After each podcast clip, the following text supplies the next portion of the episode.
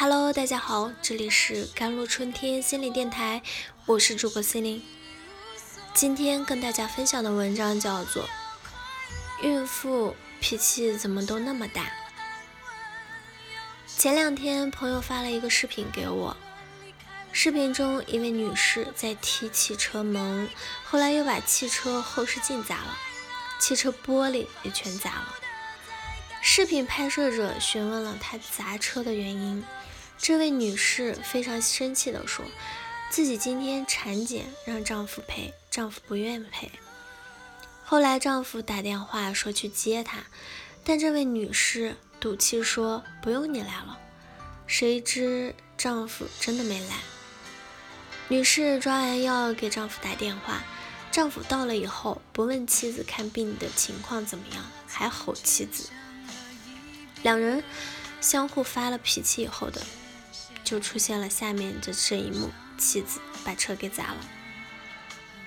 记得不久前有位男士对我说，发现现在孕妇脾气都大得很，特别矫情，稍有不顺心就大吵大闹。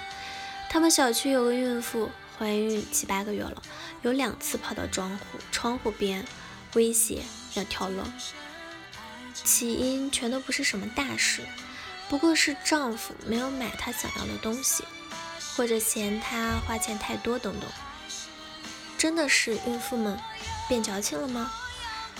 现在很多人都知道女性生育孩子之后可能会患上产后抑郁症，但很少有人知道女性在孕期内就可能患上了抑郁症。有些女性在产后表现出极端的抑郁的情绪，极有可能是她们在孕期内已经患上了抑郁症。上周看到了一个让人悲痛的新闻：一个孕妇带着自己自闭症儿子在家烧炭自杀。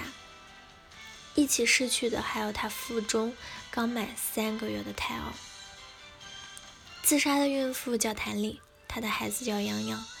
去年十二月十二日晚上，谭丽所在的幼儿园家长微信群里，一名家长说洋洋经常打他的孩子，他还说。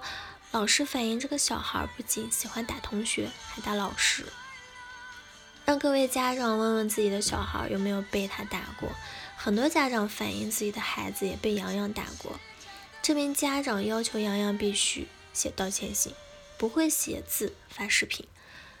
谭丽很快在群里道歉，并说我会让他向你家小孩道歉的，并好好教育他。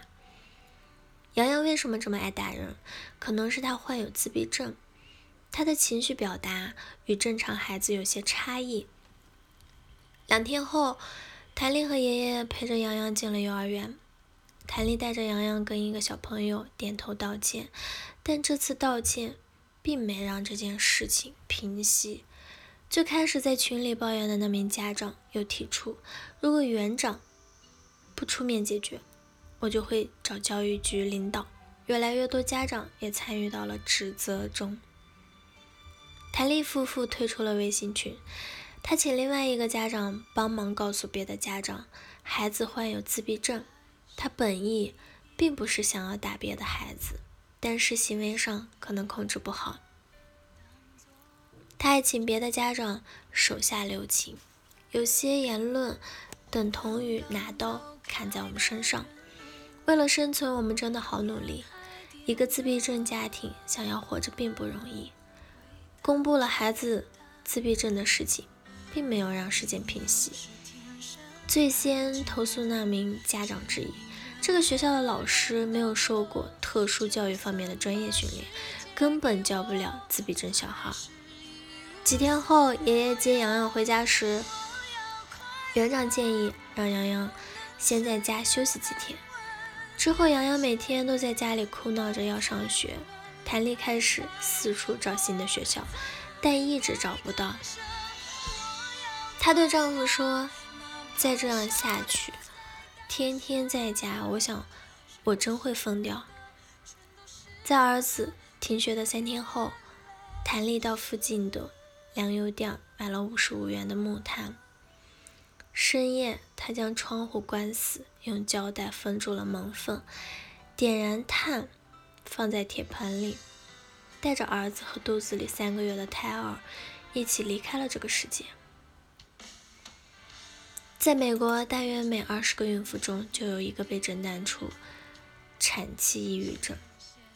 百分之十到二十的孕妇会出现不成程度的情绪的问题，最常见的就是抑郁和焦虑了。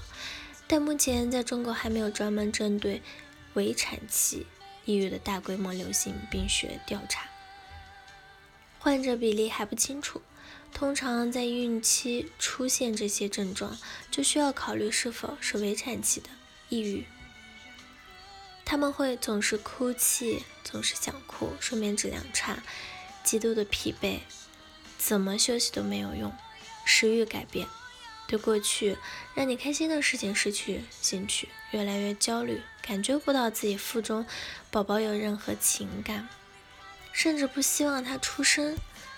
如果孕期存在这些因素啊，也容易就是导致围产期的抑郁症。